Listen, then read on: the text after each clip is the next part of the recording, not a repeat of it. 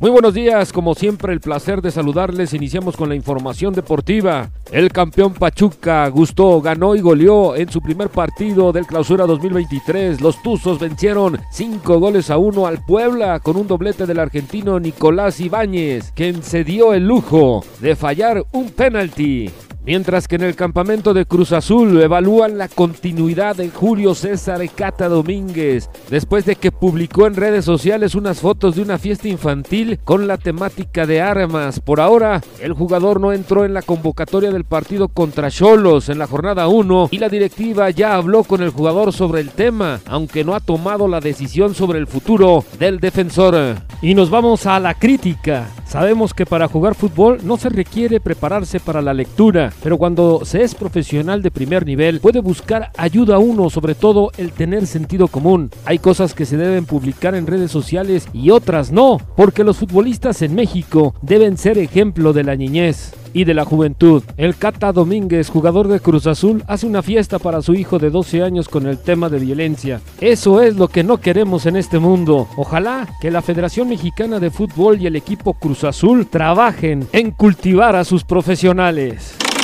El galés de 33 años, Gareth Bell, anunció su retiro como futbolista profesional a través de un comunicado en sus redes sociales, el cual replicó por Los Ángeles Fútbol Club, en el que actualmente militaba. Con el Real Madrid cosechó sus mayores éxitos, con cinco títulos de Liga de Campeones, siendo decisivo en las finales, además de tres ligas, tres mundiales de clubes, tres supercopas de Europa y una Copa del Rey. Y nos vamos al fútbol americano colegial de los Estados Unidos. No hubo una remontada épica ni final milagroso porque nunca hubo oportunidad cuando el número uno, Georgia, reafirmaron su dominio desde el principio y le robaron la final del cuento de hadas al número 3, al TCU, con una vapuleada de 65 a 7 en el juego por el campeonato nacional del fútbol americano colegial en los playoffs en el Sophie Stadium el lunes por la noche. Y nos vamos a las buenas noticias en el mundo de la NFL y los deportes en general. Damar Hamlin, profundo de los Bills de Buffalo, fue dado de alta en el centro médico de la Universidad de Cincinnati y fue trasladado a un hospital del área de Buffalo a exactamente una semana después de haber sufrido un paro cardíaco del Monday Night Football contra los Bengalíes de Cincinnati. En el deporte local, la Liga de Veteranos El Picacho inicia sus partidos de práctica este próximo fin de semana en